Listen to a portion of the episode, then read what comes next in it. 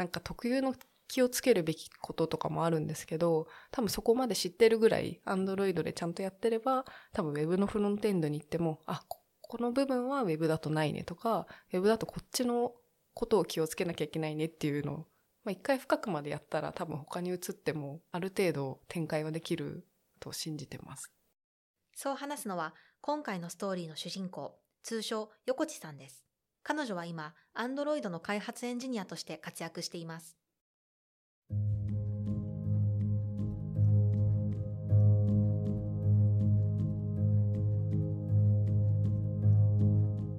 こんにちは、森まりのです。ベンチャーキャピタル KVP でアシスタントを担当しています。ロールモデルはエンジニアのキャリアストーリーを紹介し、エンジニアとしてのキャリアプラン形成に役立つ情報を伝えるポッドキャストです。今回は新卒時にリクルートに入社し、転職ではなく転籍という形でグループ内のクイッパー社で働くことを選択した若手エンジニアのストーリーを紹介します。入社して以来、ほぼ Android 一本に領域を絞り成長を続ける横地さん。彼女はいかにして今のキャリアにたどり着いたのでしょうか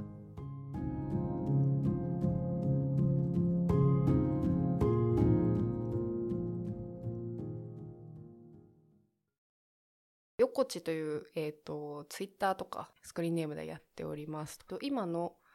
所属ですが、えっと、リクルートマーケティングパートナーズと、えっと、クイッパーというところに所属しております。仕事内容としては、えっと、スタディサプリというアプリの、えっと、アンドロイド開発を行っております。えっと、新卒でリクルートに入社しまして、えっと、採用の枠としては Web 採用っていう枠で、まだエンジニアで採用、えっと、アサインされるっていうのは決まってないような、えっと、ところで、採用されて、えっ、と、研修の中でプログラミングを、えっ、と、きちんと学ぶっていうのをちゃんとして、えっ、と、エンジニアとして職種が決まって今に至るっていう感じです。知識がほとんどない中でのエンジニア職での就職。とても勇気がいる決断ですね。なぜエンジニアという職種を選択したのでしょうか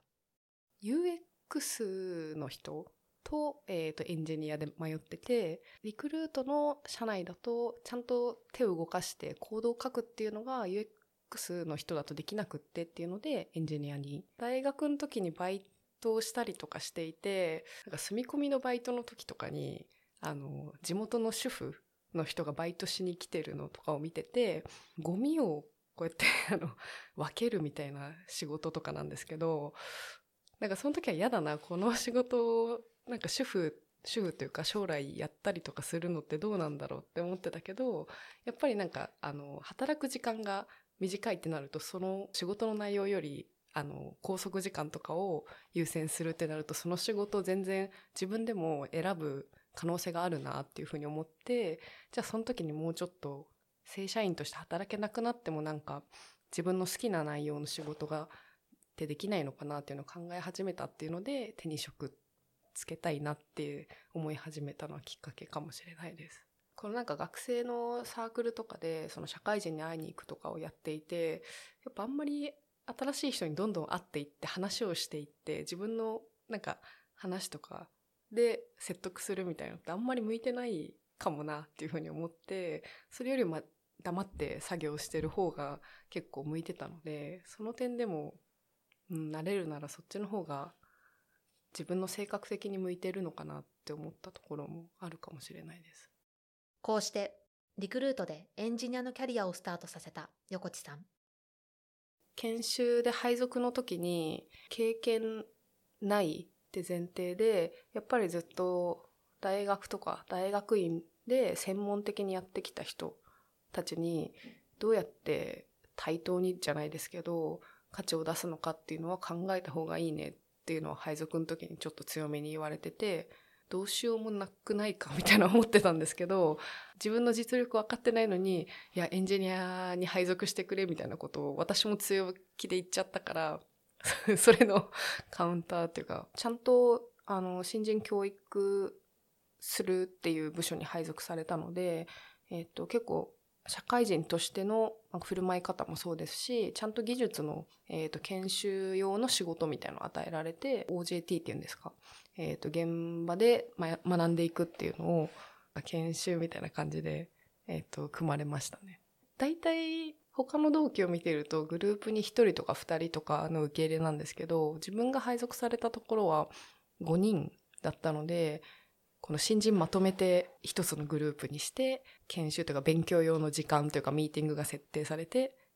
新人用のプロジェクトにアサインされて、あの、先輩というかメンターが面倒を見てくれながらプロジェクト一緒にやるっていう感じのスタイルでしたね。私は結構下の方だったと思うし、もうちょっと、うん、やっぱりでできる人もいましたね。新人用のプロジェクトみたいのは結構長かったです。半年とか。その時は Android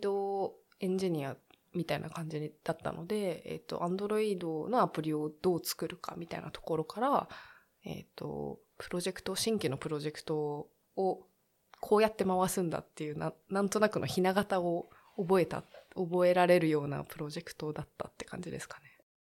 こうした研修期間を経て、いよいよ一人でグループにアサインされます。同じく Android のアプリをやっているところで、えっと、新規じゃなくって、エンハンスというか、もうすでにリリースされて、ユーザーもある程度いるようなアプリで、えっ、ー、と、機能追加をしていくっていうようなところにアサインされました。基本的に皆さん年上で、自分よりは全然経験がある方が多くって、エンジニアってもっと喋んなくていいとか思ってたんですけど、振る舞いというかコミュニケーションの仕方とかを結構注意されたので、なんかちょっとそこは意外だったというか、コードだけ書いてる人とかも結構いるのかなと思ったんですけど、あの、配属された部署はコミュニケーションしながらチーム開発をしていくっていうところだったので、先輩とかの話を聞くと、やっぱみんな優秀というか、っていうイメージがずっとあったので、で、1年目から全然貢献してるというか、結構すごい成果を出してるっていうような話をよく聞いていたので、なんかずっと焦ってましたね。怒られた？怒られもしましたし、メンターっぽい社員の先輩の方がついててくれてたんですけど、なんかかなり基礎的な質問というか、何でも聞いていたような気がしますね。うん、ちょっとイライラしてたかも。けど、基本的にはすごい親切にというか、かなり細かいところまで指導してもらいましたね。スタンスというか、振る舞いというか、なんかコミュニケーションの仕方とかも多分見てられなかったんじゃないかなと思うんですけど、なんかその質問の仕方とか、部署が違うところの人と、というか職種の違う人とあのコミュニケーション取るとき、なんか想像力の足りてなさみたいな、そういう振る舞いのところを結構1年目の時に言ってもらった気がしますね。貢献してるって気持ちはあんまりしばらくは持ってなかったですね。こんな経験をしたらめげちゃいますよね。それでも横地さんは必死に食らいつきます。ここからは入社2年目のお話です。2年目の時にまた別のチームにアサインされて、でも仕事内容的にはずっと Android エンジニアとしてやっていたって感じです。2年目のチームは同じチームに社員の先輩がいなかったので、あんま怒る人いなかったんですよね。業務委託で、あの、キャリア的には先輩なんですけど、優しく教えてくれる先輩が多かった。チームに馴染めたって感じがしたのかな。で、やっぱ気軽に話せるようにな、チームの人と話せるようになったので、自分からも提案とか、こういう風にした方がいいとか、1年目の時にちょっと質問するのに、ちょっとハードル高かったところが気軽に質問できるようになったっていうところで、チームの一員感というか、そこら辺の、うん、所属意識みたいなのは上がったような気がします。こうして、少しずつエンジニアとしての自信をつけ始めた矢先のこと。3年目は、えっ、ー、と、サーバーサイド開発っていうので、新しい挑戦っていうところもあったんですけど、この、他に社員の方がいなく、いな、いなかったりとか、グループに私だけみたいなっていう状況だったりとかで、えっ、ー、と、結構他のチームとの連携役とかでミーティングに出なきゃいけないとか、そのチームの窓口になったりとかして、あんまり開発に避ける時間っていうのがちょっと減ってきてしまったっていうのがあって、ツイッターとかで他の会社の同じような年代の人たちとかを見てると、バリバリ開発しているなとか、新しい技術入れたりとか、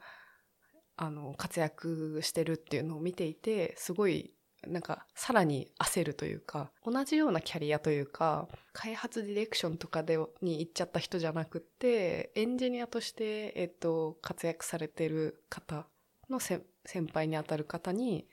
相談してましたね。その時は環境を変えられない自分が悪いというか開発の時間少ないなら開発の時間作れない自分が悪いって思ってたんですけど自分の環境をこの改善していったりとかするより環境を変えてしまった方が早い時もあるからねみたいなことは言われた言われて印象に残ってますね。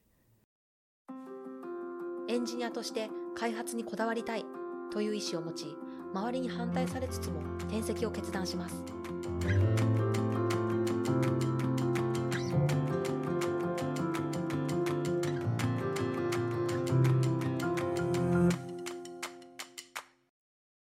じリクルートグループでクイッパーっていうところに、えーと、転籍しました。で、クイッパーって会社もともとベンチャー企業でリクルートが2015年ぐらいの時に、えーと、買収した企業で一応リクルートグループなんですけどリクルートの中ではまた違う文化というか一応リクルートグループの一員なんですけど一つの、えーと会社というか少し違う文化圏のところっていう印象でしたね。で話を聞くと開発者はエンジニアはこのエンジニアリングに集中できる環境っていうのを聞いていたしすごく技術力の高い人たちがたくさんいるような環境だっていうようなイメージがあってそこに、えーと、転籍することになりましたもともとは手に職をつけたいからエンジニアという考えでキャリアをスタートした横地さんなぜそこまで開発にこだわったのでしょうか一つはやっぱバリバリ技術力がある人に憧れがあった。あとは市場価値的にも技術力を上げとくっていうのが他の会社にも行きやすいというか価値が高いのかなってその時は思ってたんですよね。開発側なんだけれどもあのディレクションだけして開発はしないっていう人が例えば転職した時にどういうところに行けるのかなみたいなのがあんまりまだイメージついていないというかキャリアがイメージついていなくって技術力がないままどこにも他に転職とかはできないんじゃないかなって思ってたのもあるのかもしれないです。当時のご自身をしっかり客観視した上での判断だったんですね。さて、クイッパーに転籍して環境はどう変わったのでしょうか？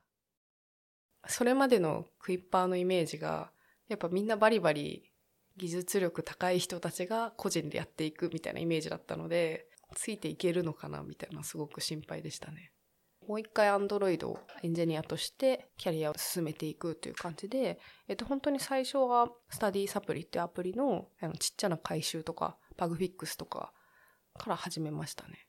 やっぱその前の1年間でサーバーサイドやっていて、Android 界隈の技術の流れの方が結構早いんですよ。いろんなライブラリとかが出てきたりとか、結構トレンドもすぐ変わっていくっていう感じで、追っていくのは結構楽しいというか、で、変化っていうのも感じやすいのかなと思っていて、Android 開発に戻ってくることに関しては、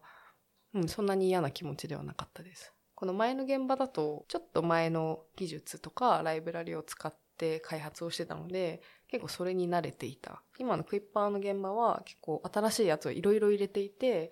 このアーキテクチャとかも結構しっかり設計されているし、やっぱりコードもすごい難しいっていうか、概念が難しいコードもあったっていう感じで、同じ Android 開発なんですけど、そこのキャッチアップみたいのは結構、うん、最初苦労した思いがあります。再度、Android の開発に戻った横地さん。Android 一本だけで今後のキャリアに不安を感じなかったのでしょうか？やっぱり大きなアプリというか大規模である程度ユーザーのトラフィックがあるようなアプリをエンハンスしていくってなるとやっぱりある程度 Android 一本でやってきた人とかでないとなかなか厳しいんじゃないのかなっていうのはあの今のクイッパーにいて思ったり上司の話を聞いたりとかあの採用の情報とかを見ていて思ったので一本芯芯というか柱を作るっていう意味では、うん、しばらくアンドロイドでもいいんじゃないかなっていうふうに思えるようになりました。こうして迷いが消えた横地さん。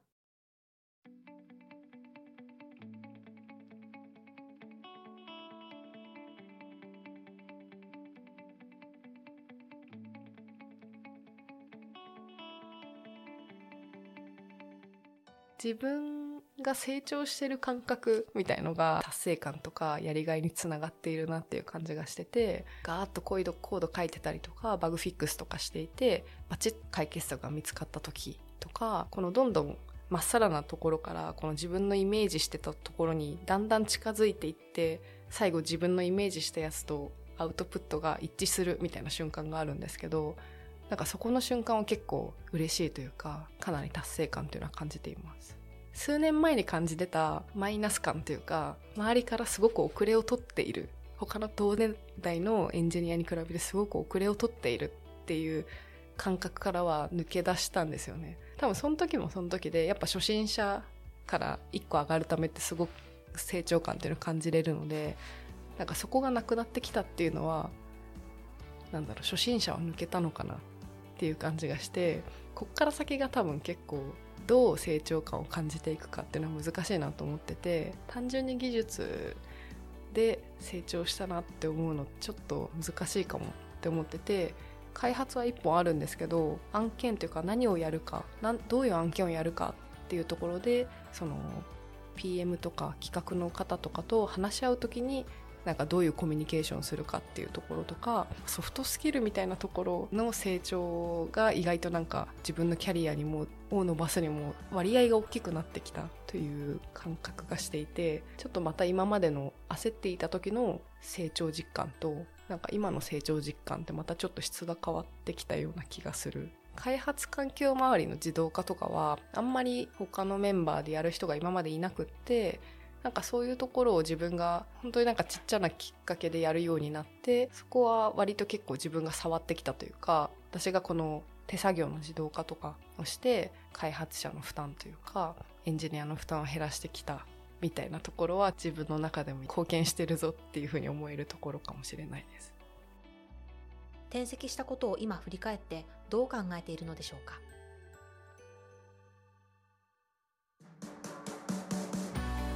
すごく良かったと思ってます。転籍したことで私はエンジニアとしてキャリアを積んでいくんだっていうのが明確になったような気がしています。で多分次もし転職するとしてもあのエンジニアとして職を探すと思うのでそれはもしかしたら転籍してなかったら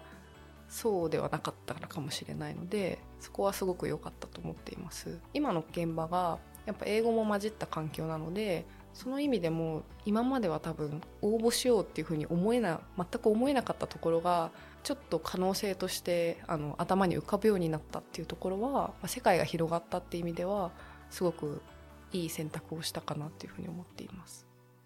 そんな横地さんエンジニアとしてのやりがいとは？日々の充実感って何から得られるんだろうって考えてた時があってで何があったらこの充実してるというかって感じるんだろうなと思うとやっぱ成長感が結構大きいっぽいなっていうのはなんかいろいろ話してて思っていてやっぱエンジニアやってるとずっと学んでいかなきゃいけないのでそこの今日何かを学んだぞみたいなのは得られやすい職種って意味でやっぱエンジニアっていう職種は結構魅力的だなっていうふうに今も思ってます。最後に改めて Android の開発にこだわる理由を聞いてみましたフロントエンジニアの域に入ると思うんですけどプラットフォームとか言語が変わってもある程度似たところと違うところみたいのは多分分けられると思うのでそこのキャッチアップは必要だけれどもプラットフォームを変えてエンジニアとしてやっていくっていうのも、うん、可能なんじゃないかなっていうふうに今思ってますね。例えば Android なんか特有の気をつけるべきこととかもあるんですけど多分そこまで知ってるぐらい Android でちゃんとやってれば多分 Web のフロントエンドに行ってもあこの部分は Web だとないねとか Web だとこっちのことを気をつけなきゃいけないねっていうのそうですね汎用性があるっていう感じになるんですかね。まあ、一回深くまでやったら多分他に移ってもある程度展開はできると信じてます。何でも広く浅くの私からしたら一本筋の通った横地さんの姿眩しいですこの番組は、ポッドキャストプロダクションピトパのオリジナルコンテンツです。番組の感想、リクエストは、詳細欄のリンクよりお待ちしてます。それではまた次回お会いしましょう。